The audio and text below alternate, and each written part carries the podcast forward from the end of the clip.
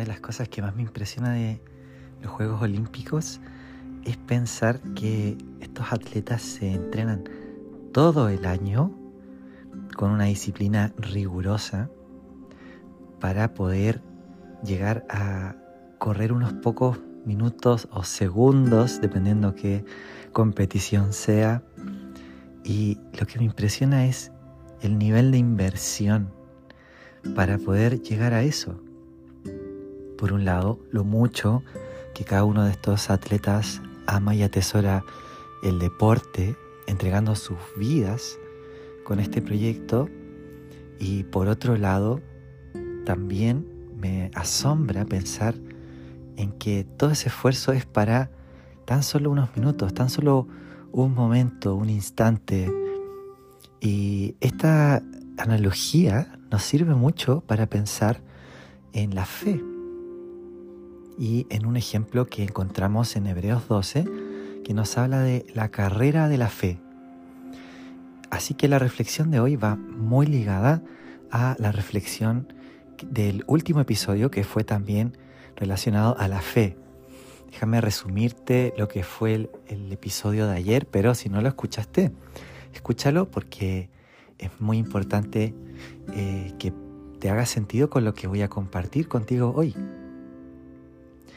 Y ayer resumíamos lo siguiente, que Dios nos llama a caminar por convicciones y no por emociones. Esto no significa que tengamos que suprimir o reprimir nuestras emociones. Sí significa que aún en medio de nuestras emociones que cambian y oscilan, Dios nos llama a desarrollar convicciones firmes. Porque el ejemplo era que Dios está con nosotros, lo sintamos o no lo sintamos. ¿Por qué? Porque Él lo prometió. Y creo que esto es una clave para la madurez, para el crecimiento cristiano. Es algo así como una llave para abrir puertas, ¿no? Para seguir avanzando y creciendo en madurez. Porque nos permite no quedarnos como estancados o pegados, sino realmente ser determinados. Y por eso es que esta analogía del día de hoy de la carrera nos ayuda mucho a seguir reflexionando y pensando la fe, porque quiero invitarte a que tengamos mentalidad de atletas de la fe, mentalidad de atleta, de una persona que está disciplinada. Piensa en un atleta que se levanta temprano, que va a entrenar, que se niega a sí mismo, que tiene una dieta rigurosa. Y todo eso con el fin de poder obtener resultados que tienen mejoras de a veces eh, mucho menos que un segundo. Em, así que todo va en pro de poder llegar a la meta con el mejor resultado. Así que permíteme leerte este pasaje que te estoy tratando de compartir, que está en Hebreos 12, y nos habla acerca de justamente, como te decía, la carrera de la fe. Versículo 1 nos dice que tenemos que correr la, carrera que tenemos por delante con paciencia. Y el versículo 2, que es el que me quiero enfocar, dice, fijemos la mirada en Jesús, el autor y consumador de la fe, quien por el gozo que le esperaba sufrió la cruz y menospreció el oprobio, otra versión dice la vergüenza que ella significaba, y se sentó a la derecha del trono de Dios. Así que, si hay algo que un atleta tiene en mente es poder llegar a la meta y de la mejor manera posible. Y en este caso, ¿cuál es nuestra meta? Nuestra meta es Jesús mismo. Hay un autor que se llama John Piper, que tiene un libro muy lindo, te lo recomiendo, se llama el libro Dios es el Evangelio. Y este autor en el libro, hago un pequeño spoiler, dice, pregunta, ¿cuál es el regalo más grande que Dios nos da? ¿Cuál es la salvación? ¿De qué se trata la salvación? ¿Se tratará de eh, ser justificados ante Dios? ¿Se tratará de llegar al cielo? Y hace muchas preguntas. Detente un momento a pensar, ¿cuál es el regalo más grande que Dios te puede dar? Te dejo unos segundos para que lo pienses.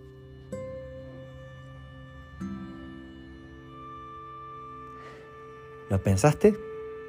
Bueno, este autor dice que el regalo más grande que Dios nos puede dar es a Él mismo. Y esto tiene total sentido con lo que dice Juan 3:16, ese versículo que tanto conocemos, que Dios amó tanto al mundo que ha dado a su único Hijo. O sea que lo más precioso que Dios nos puede haber dado es a su propio Hijo. Y la Biblia dice que el que tiene el Hijo tiene la vida, es decir, que el que conoce a Cristo encuentra la satisfacción del alma, porque para eso fuimos creados, para ver y reflejar la gloria de Dios en el rostro de Jesucristo. Esto es lo que nos dice la Biblia en 2 Corintios capítulo 4. Mira, dice así porque estos sufrimientos insignificantes y momentáneos producen en nosotros una gloria cada vez más excelsa y eterna. Por eso no nos fijamos en las cosas que se ven, sino en las que no se ven, porque las cosas que se ven son temporales, pero las que no se ven son eternas. Aquí nos está hablando acerca de la importancia de fijar nuestra mirada en las cosas que no se ven. Y después sigue hablando un poquito más adelante diciendo que nosotros necesitamos ver y reflejar el rostro de Jesucristo. Dice en el versículo 6, perdón, no era más adelante, era más atrás. Dice, porque Dios que mandó que de las tinieblas surgiera la luz, es quien brilló en nuestros corazones para que se revelara el conocimiento de la gloria de Dios en el rostro de Jesucristo. Es decir, que la gloria de Dios brilla en el rostro de Jesucristo, que Jesús es el mayor regalo porque Él refleja la gloria de Dios. Jesucristo es Dios mismo, que se encarnó por nosotros. Entonces, permítame unir estos puntos. Ya decíamos que la Biblia nos llama a que corramos la carrera de la fe, como dice Hebreos 12, versículo 1, y el versículo 2 dice que tenemos que poner nuestros ojos en Jesús para poder correr esta carrera de la fe. Que fijemos nuestra mirada en Jesús. Y luego también te mencionaba que Jesús es la gloria de Dios, que en Él brilla, en su rostro brilla la gloria de Dios, que Jesús es el mayor regalo que Dios nos puede dar, porque no hay nada más atesorable que Dios mismo, no hay nada más precioso. Lo que hace el que podamos llegar a Dios, que es la justificación, el ser hechos justos, no es el mayor regalo, es más bien un, medio para poder llegar al Señor. Pero el mayor regalo es Dios mismo. Dios mismo. El mayor regalo no es, digamos, el cielo, eh, no, es, no son los dones espirituales. El mayor regalo que podemos tener es Dios mismo. Por eso, por eso es tan importante que para poder crecer en fe, miremos a Jesús. Porque nuestra fe necesita estar depositada en la persona adecuada. Y esa persona es Jesús.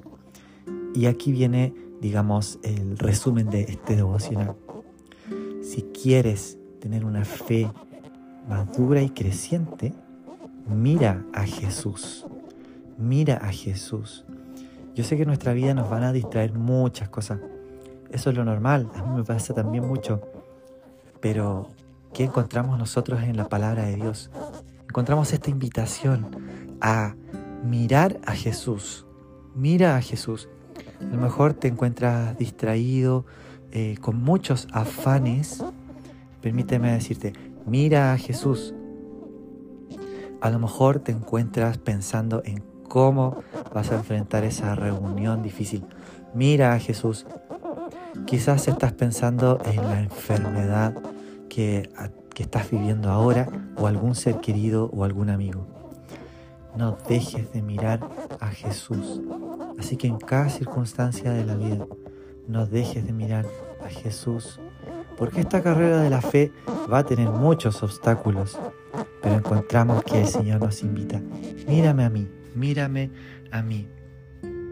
Y es por eso que este versículo de 2 Corintios 4, más adelante, el versículo 17, sigue diciendo, porque estos sufrimientos insignificantes y momentáneos producen en nosotros una gloria cada vez más excelsa y eterna. Por eso no nos fijamos en las cosas que se ven, sino en las que no se ven, porque las cosas que se ven son temporales, pero las que no se ven son eternas. Así que pongamos nuestra mirada en Jesús, ahora mismo en oración. Entreguémosle a papá todas aquellas cosas que nos aquejan, todas aquellas cosas que quizás traen preocupación a nuestra vida. Señor quiere darte paz. Señor ha venido para que tengas vida y vida en abundancia. Señor, venimos ante ti como niños, como niños que necesitan de tu abrazo. Queremos que tú, Señor, nos tomes en tus brazos y tener una fe como un niño, una fe que confía, una fe que tiene su mirada puesta en ti. Papá, queremos mirarte a ti y deslumbrarnos por tu belleza, deslumbrarnos porque tú eres quien nos ha acercado a ti, nos acercaste a tu corazón, Señor, y tu corazón palpita una y otra vez diciendo que nos amas. Y nosotros respondemos, Señor, también te amamos. Te confesamos nuestra necesidad de ti. No fijamos nuestra mirada en las cosas que se ven, sino en las que no se ven. Te miramos a ti, Jesús. Ponemos nuestra mirada en ti. Y no porque lo sintamos, sino porque tomamos una firme convicción y determinación de mirarte solamente a ti, Señor. Papá, no solo te entregamos este día, te entregamos nuestras vidas, te entregamos nuestra mente, te entregamos nuestros pensamientos, nuestros sentimientos, nuestras decisiones. Las rendimos a tus pies. Gracias, gracias porque en este espacio y en este lugar nos asombramos de tu belleza, nos asombramos de tu bondad, nos asombramos de tu gloria Jesús. Gracias por esta invitación tan dulce que tú nos haces ahora mismo de entrar en tu descanso. Y entramos en tu descanso, papá. Te disfrutamos a ti y permanecemos en ti como tú en nosotros. En el nombre de Jesús.